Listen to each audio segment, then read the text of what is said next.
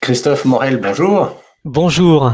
Vous êtes le chef économiste de Groupama Asset Management. On va parler avec vous d'économie et de marché, euh, avec euh, sans doute beaucoup de, de, questions sur ce, qui, ce que la Réserve fédérale américaine va faire, sur euh, bien sûr la politique monétaire qui reste aujourd'hui au cœur de, des questions de, des investisseurs et des économistes. Euh, comment, avant de, de parler précisément de, cet élément-là, comment vous, vous avez vous analysez la situation économique aujourd'hui quand on regarde un petit peu les, à la fois les agrégats et puis bien sûr le sujet Covid? Alors, sur euh, l'environnement économique, nous, on est absolument convaincus que la reprise euh, va être euh, forte, très forte, qu'elle est peut-être même encore un petit peu sous-estimée. et elle sera forte pour deux raisons. La première, c'est que on a ce que nous on appelle un, un élastique conjoncturel positif, lié au fait que euh, euh, l'offre est très en retard par rapport à la demande. Hein. La demande a formidablement résisté, l'offre est en retard et, il y a un besoin de rattrapage, un besoin de reproduire, un besoin de reconstituer les, stocks. Et donc déjà, ça, ça va donner une très très forte euh, impulsion conjoncturelle. Et la deuxième raison, c'est qu'on a des plans budgétaires qui sont exceptionnels dans leur ampleur, qui sont synchrones, et, dont on peut penser que l'effet multiplicateur est sans doute plus important que, que ce qu'on a vu dans le passé, tout simplement parce qu'il y a justement cette synchronisation et, des montants qui sont mis sur la table qui sont juste considérables. Donc voilà, je crois que sur l'environnement de croissance, pour nous, il est aujourd'hui euh, très positif. Alors, il y, a, un vrai sujet de, fond, puisque vous parlez de ces, plans de, de, relance. Quand on regarde comment ça s'était passé euh, précédemment, si on prend l'exemple américain, euh, finalement, les Américains avaient soit épargné, soit remboursé des dettes, mais pas forcément effectivement dépensé autant. Euh, est-ce que ce sujet d'épargne mondiale, parce que ce n'est pas qu'aux États-Unis, on en parle en France aussi, euh, est un vrai sujet aussi pour, pour l'économie? Alors, euh, quand on regarde effectivement l'exemple américain est très intéressant, c'est-à-dire qu'il y a des mesures d'urgence et une partie de ces mesures d'urgence soutient aujourd'hui euh, les dépenses des ménages. Hein. Le, ménage américain a plutôt fortement consommé au premier trimestre et dans cette forte consommation, on n'a que les effets du plan Trump, c'est-à-dire de fin décembre 2020. On n'a pas encore les effets du plan euh, Biden. Et en plus de cela, euh, il en a profité effectivement pour reconstituer formidablement son épargne. Euh, et ça, c'est quelque chose qu'on retrouve, comme vous le dites, dans tous les, dans tous les pays. Nous, on pense qu'une grande partie de cette épargne, c'est une épargne qui a été forcée. C'est-à-dire que pour partie, le jour où on va euh, rouvrir notamment les services, eh bien, les ménages vont assez normalement prélever dans cette épargne pour une raison toute simple, c'est qu'il y a aujourd'hui une grande visibilité fiscale. Et ça, c'est une très grande différence par rapport à l'après-crise financière globale, c'est qu'on a euh, des gouvernements qui disent très clairement qu'ils n'ont pas du tout l'intention de remonter les impôts avant un certain temps. Et donc ça, ça donne de la visibilité pour les ménages pour consommer et prélever sur leur épargne. Mhm. Alors, euh, l'autre sujet qu'on a pu voir aussi au cours des, dernières semaines, euh, avec euh, des remontées de taux aux États-Unis, ce sujet de l'inflation. Alors, on a l'occasion d'échanger ensemble au cours des dernières années. On sait que c'est pas un sujet qui n'a pas été abordé, simplement il a été mis de côté à un moment donné par la plupart des, des investisseurs. Et puis là, on a senti quand même qu'à nouveau il y avait des débats sur ce sujet. Alors effectivement, c'est sans doute là, autant euh, je pense qu'il y a un certain consensus sur la reprise, la croissance, et on le voit, euh, il n'y a pas tellement de débat. Alors après, il pourrait y avoir un, débat sur l'ampleur de la croissance. Là où il y a une vraie euh, incertitude entre les économistes et les investisseurs, c'est sur l'inflation. pour notre part, on pense qu'il y aura il y aura de l'inflation. Il y aura de l'inflation cyclique, il y a la croissance cyclique et il va y avoir de l'inflation cyclique. Et qu'on sera aussi surpris à la hausse euh, sur cette inflation cyclique. Et euh, les raisons pour lesquelles il y a de l'inflation, il y aura de l'inflation cyclique, c'est euh, ça, ça reprend les éléments que j'ai donnés tout à l'heure, c'est-à-dire qu'on on a une impulsion budgétaire, un choc de demande très positif. Et a priori, ça doit se voir à un moment donné sur les prix. Et puis, il y a une, une raison, une autre raison, c'est que on a une hausse très forte du prix des matières premières. Face à cette hausse du prix des matières premières, il nous semble aujourd'hui plus probable que les entreprises répercutent cette hausse des intrants sur le prix des extrants. Pourquoi? Parce que tout simplement, les stocks sont bas, la demande qui est adressée à beaucoup d'entreprises, beaucoup de secteurs est assez forte, et donc aujourd'hui, bah, les entreprises ont plutôt intérêt à répercuter ces hausses de prix à nouveau à la sortie, plutôt qu'à les répercuter sur leurs leur profits. Donc on pense en fait au, final qu'il va y avoir sans doute euh, de l'inflation, Maintenant, je, sens dans votre question, c'est il ne faut pas craindre cette inflation. Hein. Au contraire, on la souhaitait, on, craignait au contraire la déflation, et voir un peu d'inflation, c'est quelque chose qui, au final, est quelque chose de positif. Oui, parce qu'il y a eu, euh, euh, voilà, dans, les commentaires qu'on a pu voir, effectivement, certains envisageant le fait que ce soit purement conjoncturel et que ça disparaisse assez vite.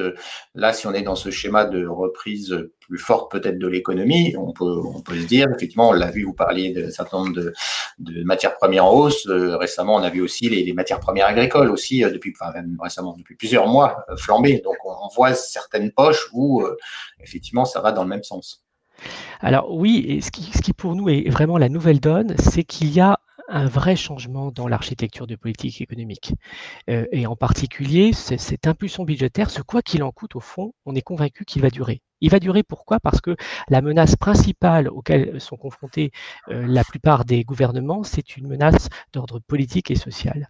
Et face à cette menace euh, politique et sociale, eh bien, il y a une très grande incitation à continuer de, soutenir les économies. La politique budgétaire va être donc durablement en soutien, et la politique monétaire aussi. On voit bien, il y a des changements de stratégie monétaire avec des banques centrales qui sont un peu plus tolérantes vis-à-vis -vis de l'inflation. Donc on va dire, on est dans cet environnement d'architecture de politique économique qui est plutôt bah oui, reflationniste.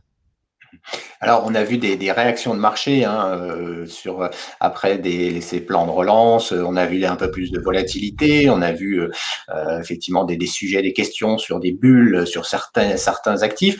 Puis on a vu, par exemple, quand ce plan de 1900 milliards a été annoncé, euh, par exemple, le Bitcoin flambé. Donc, on, on se dit qu'il y a des réactions de marché quand même qui peut-être disent aussi euh, des choses sur euh, la manière dont les investisseurs, bah, euh, ils sont effectivement en quête de rendement et là, ils vont aller le chercher sur peut-être des produits encore plus risqués que les actions.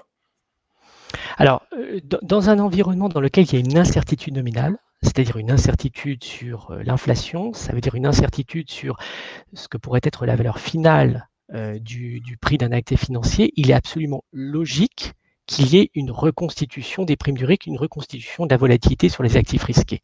Hein. c'est pour ça qu'on voit aujourd'hui plus de une hausse de la volatilité réalisée. La volatilité réalisée, c'est voilà, c'est l'amplitude qu'on peut observer à l'intérieur d'une journée. Donc aujourd'hui, c'est tout à fait normal de voir une reconstitution euh, de la volatilité. Maintenant, passer ce moment de reconstitution de la volatilité, je crois au fond qu'on est dans un environnement dans lequel il y a la croissance, un environnement dans lequel il y aura de l'inflation et sans doute plus que ce que l'on pense, mais pas une inflation qui est à même de pénaliser sur les ratios de capitalisation, par exemple sur les marchés actions, hein, tant qu'on a une inflation qui reste en deçà de, 6%, eh bien, c'est quelque chose qui ne doit pas pénaliser très fortement les ratios de capitalisation. On a des banques centrales qui ne vont pas prendre de risques avec la croissance, qui vont rester en soutien, qui vont essayer de, de, maintenir quand même des taux d'intérêt bas. Ça ne veut pas dire que les taux vont pas remonter. Cet environnement, il est au, final assez favorable sur les actifs risqués. Donc c'est plutôt pour nous l'idée de, euh, profiter de toute baisse sur les actifs risqués pour euh, se repositionner. Alors, comme je dirais, comme à chaque fois, on s'interroge sur effectivement là où sont les bulles. Alors, on a parlé de bulles sur l'immobilier, on a parlé de bulles sur certains titres. On a vu effectivement euh, euh, ce, qu'on, ce, que j'évoquais sur le, Bitcoin, sur ces crypto-actifs, avec de l'intérêt d'investisseurs euh, institutionnels même sur ce type de, de, d'actifs. On, voit quand même qu'on essaye à peu près, bah, par rapport à cette politique monétaire que vous rappelez, vous dites, ça va durer, de trouver de nouvelles ressources pour des rendements. Il y a des vrais sujets de rendement pour tous les investisseurs aujourd'hui. Oui. oui, il y a des vrais sujets de rendement et c'est vrai que dans un monde de taux d'intérêt bas, eh bien, c'est un monde dans lequel euh, ça ne convient pas à beaucoup d'investisseurs euh, et on ne peut pas euh, délivrer euh, les, rendements que, souhaite, euh, que souhaite le client. Donc dans ce type d'environnement, moi je crois que toujours que finalement les actions euh, ne sont, sont plutôt attractives par rapport au taux d'intérêt. Donc ça, c'est cet environnement-là est, favorable aux actions. Après, bah, on a des, choses très particulières. Vous citez par exemple le Bitcoin. Ça, c'est vraiment quelque chose d'à part parce qu'on est dans c'est quelque chose qui pour moi relève de la commodité digitale. donc c'est quelque chose qui pour lequel on a organisé la rareté et pour lequel il y a une nouvelle convention euh, qui, euh, s'organise, voilà, sur lequel que euh, c'est un, actif rare qui a un intérêt. J'ai envie de dire, ça s'approche de ce point de vue-là de, ce que pourrait être l'or ou même une, une, œuvre d'art. Donc après, il y a des endroits pour lesquels il y a des nouvelles conventions, c'est ça c'est tout à fait ça c'est tout à fait normal. mais dans cet environnement voilà de croissance, de d'inflation qui sera plutôt répercuté sur le, le, consommateur, de banques centrales à nouveau qui ne prendront pas de risques, c'est un environnement qui est au fond favorable pour les actions qui sont un actif à rendement, à prime de risque et liquide. Euh, le mot de la fin, euh, on parlait bien entendu de ce sujet Covid qui occupe tous euh, les esprits. je dirais que les économistes, les investisseurs regardent effectivement ce qui se passe, voient où les vaccins avancent ou avancent pas, mais finalement, ils ont, c'est un peu un calendrier artificiel puisqu'il peut être reporté. si on prend le, cas de la France, voilà, on sait qu'il va y avoir un certain nombre de mesures supplémentaires. Donc peut-être que le calendrier tel qu'il est prévu aujourd'hui va devoir être modifié et ça changera la donne sur l'économie. Alors oui, c'est possible, mais au fond, alors on peut voir les choses autrement. Moi, je les vois autrement. Je vois plutôt le verre à moitié plein que le verre à moitié vide. Je pense que si, euh, euh, par exemple, on prend le, dernier confinement qu'on a connu en Europe, c'est-à-dire fin octobre, début novembre, on nous avait dit à ce moment-là, euh, que même pour citer l'exemple de la France, on aurait 4 millions de, de vaccinations, personne n'y croyait. Donc moi je trouve que évidemment on est aujourd'hui très pressé d'en finir, mais au final, euh, voilà, ça avance aux États-Unis, au Royaume-Uni. Aux États-Unis, euh, je me souviens en début d'année, envoyé ce message que les États-Unis seraient à l'immunité collective euh, à l'été, et ça paraissait un message absolument déraisonnable. On est impatient, c'est normal, mais je crois qu'au fond, le, risque aujourd'hui pour l'économie, il n'est pas tellement sanitaire, il est sur effectivement ce que vous avez mentionné, c'est-à-dire est-ce qu'il y a ou pas de l'inflation, est-ce qu'il y a du risque politique ou social, euh, est-ce qu'on peut avoir ou pas une erreur de communication des banques centrales. C'est aujourd'hui sans doute ça qui est plus important pour les marchés financiers. Merci beaucoup euh, Christophe Morel d'avoir fait le point avec nous euh, sur ces marchés et sur l'économie. Merci beaucoup.